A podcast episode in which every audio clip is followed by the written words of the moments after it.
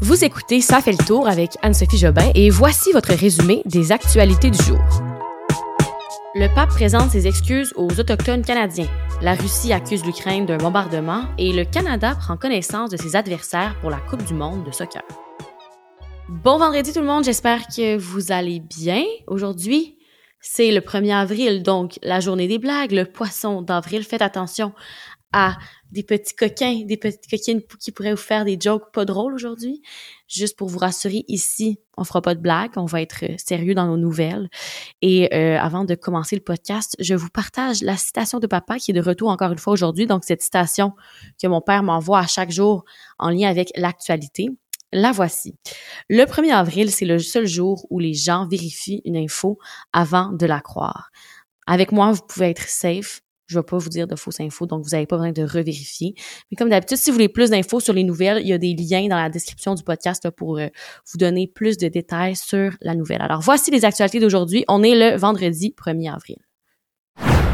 Après avoir rencontré des représentants des Premières Nations, des Métis et des Inuits au Vatican cette semaine, le pape François a officiellement présenté ses excuses aux Autochtones au nom de l'Église catholique. C'était ce matin.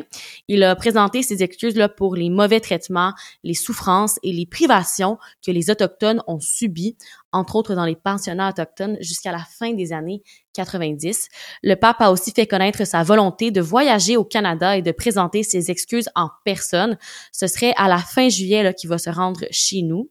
Cette semaine, ce sont 190 délégués qui se sont rendus au Vatican pour demander ces excuses. Il y a plusieurs qui craignaient ne pas obtenir ces excuses-là malgré les récits qui ont été racontés tout au long de la semaine dans d'autres rencontres avec le pape.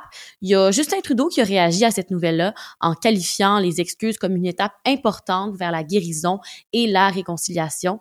Il a aussi évoqué le désir de son gouvernement de continuer d'appuyer les communautés autochtones canadiennes. On s'en va faire un petit tour euh, en Ukraine pour que je vous donne les informations importantes des dernières 24 heures du conflit. Aujourd'hui, ça a un petit peu moins brassé, j'ai moins de choses à vous partager. Reste que la guerre a toujours lieu là-bas, mais il y a juste un petit peu moins d'actualité.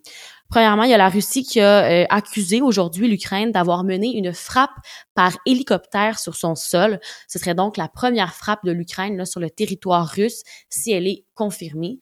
Et euh, la Russie a affirmé à plusieurs reprises avoir une maîtrise totale des airs en Ukraine. Il l'a encore réaffirmé vendredi. Et euh, le gouverneur de la région de Belgorod, lui, a dit que des hélicoptères ukrainiens ont frappé un dépôt de carburant dans la ville à une quarantaine de kilomètres de la frontière ukrainienne.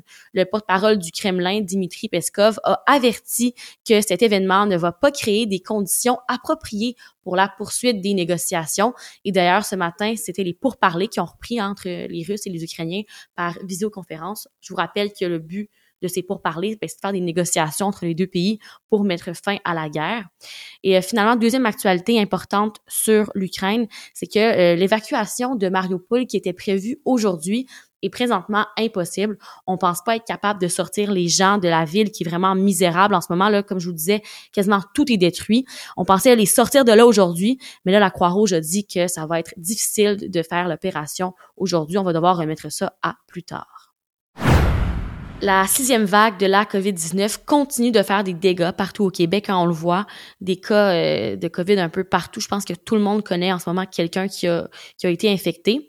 On apprend aujourd'hui que les infections ont connu un bond de 35 lors de la dernière semaine. Ce bond-là représente donc presque 32 000 infections là, à travers la province. Ce sont les chiffres d'un groupe de recherche de l'Université de Montréal. Et euh, ces chiffres-là ça ressemble à ceux qui pouvaient être observés à la fin du mois de janvier, lorsqu'on avait vraiment observé là, une hausse euh, reliée au temps des fêtes.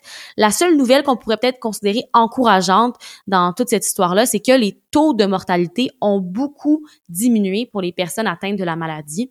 Selon des chiffres parus hier, le taux de personnes atteintes qui en décèdent est passé de 10,1% lors de la première vague à 0,5 aujourd'hui. C'est quand même une belle descente de cas de mortalité. Mais reste qu'il y a une hausse marquée des hospitalisations, là, et ça, ça pourrait avoir des conséquences sur le réseau de la santé et sur les traitements disponibles pour les personnes atteintes, comme on l'a connu récemment là, avec cette cinquième vague qui vient de passer.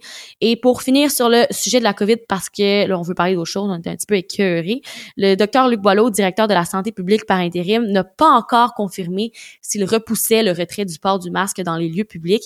Pour le moment, il est toujours prévu pour le 14 avril, donc il ne sera plus obligatoire, mais ça se peut qu'avec les cas qui montent, le port du masque soit repoussé.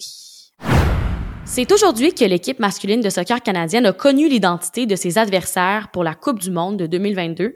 Ça va avoir lieu au Qatar en novembre prochain. Et euh, dans une cérémonie qui était animée par l'acteur britannique Idris Elba, les Canadiens ont dû attendre jusqu'au tout dernier moment pour voir leur balle être pigée. Ils ont appris qu'ils feraient partie du groupe F aux côtés des équipes de la Belgique, du Maroc et de la Croatie.